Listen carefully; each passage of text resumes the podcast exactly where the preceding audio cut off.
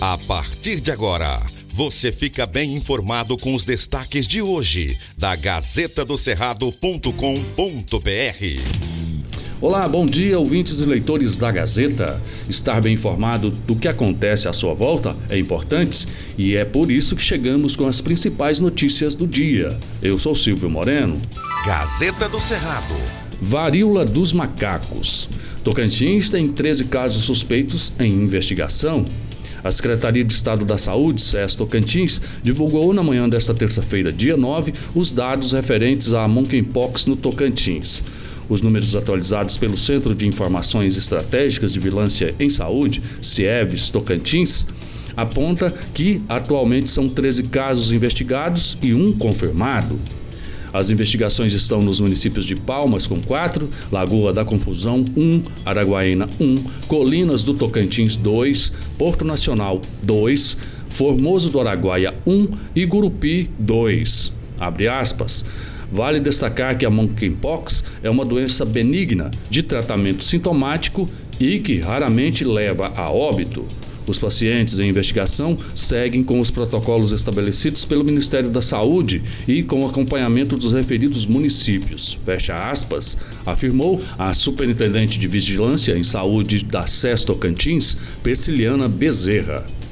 As amostras dos pacientes em investigação foram encaminhadas para a Fundação Ezequiel Dias, a FUNED, em Belo Horizonte, Minas Gerais, a qual é a do Tocantins, para análise do material coletado. O prazo de entrega dos resultados é de até 15 dias. Gazeta do Cerrado. Estelionatários se passaram por servidores para tentar aplicar golpe habitacional na capital.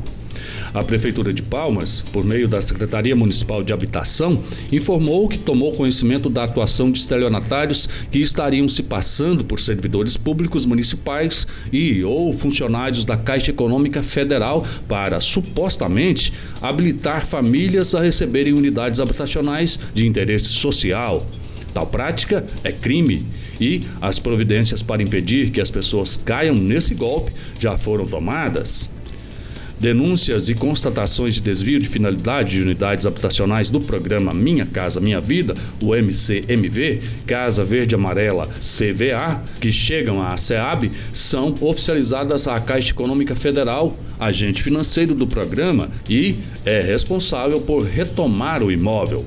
Após o processo de retomada, a Prefeitura é comunicada da disponibilidade desse imóvel e indica a família suplente, cujo nome deve constar na relação publicada no Diário Oficial do Município e no site da Prefeitura. Os dados da família selecionada são atualizados pela SEAB para conferir se se enquadra nos critérios do programa. Cumprida essa fase, a Caixa gera o contrato para ser assinado pela família presencialmente em uma agência do banco ou na sede da Prefeitura de Palmas.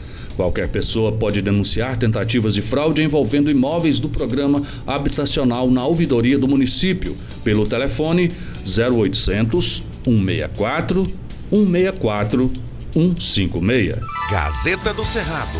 Justiça Federal suspende concurso para professor efetivo da UFT por suspeita de fraude. A Justiça Federal determinou que fosse suspenso um concurso da Universidade Federal do Tocantins, UFT, para preenchimento de vagas de professor efetivo do curso de Medicina Veterinária em Araguaína. A suspeita é que tenham ocorrido fraudes e o favorecimento de uma das candidatas. A UFT informou que o processo ocorreu seguindo as normas vigentes e que está apurando todos os fatos. O concurso era composto por duas etapas. A primeira era a prova escrita e a segunda, prova prática didática, assim como avaliação de títulos, conforme constava no edital. Quatro candidatas passaram na primeira etapa. Na segunda etapa, a terceira colocada teria sido aprovada para o cargo. Com o resultado, as outras concorrentes acreditavam que isso ocorreu de forma duvidosa. Gazeta do Cerrado. Alguns moradores se recusam a receber agentes do IBGE. Uma semana após o início das visitas, recenseadores do Instituto Brasileiro de Geografia e Estatística, o IBGE, estão enfrentando dificuldades para a aplicação do questionário do Censo 2022. Muitos moradores se recusam a receber as equipes, que também encontram casas vazias. Abre aspas. O morador às vezes vê e não quer abrir. Ou um síndico às vezes impossibilita a gente de entrar. Então a gente precisa mesmo que as pessoas entendam a importância de deixar que o recenseador entre dentro do domicílio. Fecha aspas, disse a agente censitária Laureana Barbosa. Ao todo, 1.374 recenseadores vão passar em todas as residências do Tocantins até o dia 31 de outubro deste ano. Só aqui na capital são 256 profissionais. Quando não encontram nenhum morador, os recenseadores deixam um bilhete avisando que é o profissional que está responsável pela região e um telefone para contato para que a pessoa possa agendar a visita. As ações estão acontecendo simultaneamente em todos os municípios do Brasil. E a pesquisa vai ter um retrato sobre as condições de vida dos brasileiros, além de contabilizar qual a quantidade de habitantes. Mais detalhes na Gazeta. Gazeta do Cerrado. Veja estas e outras notícias e tudo o que acontece no Brasil e no mundo acessando gazetadocerrado.com.br. Antes de ser notícia, tem que ser verdade.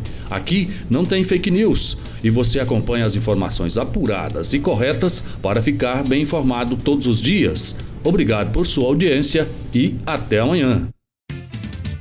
Estas e outras notícias você encontra na gazetadocerrado.com.br e nas redes sociais da Gazeta. Porque antes de ser notícia, tem que ser verdade.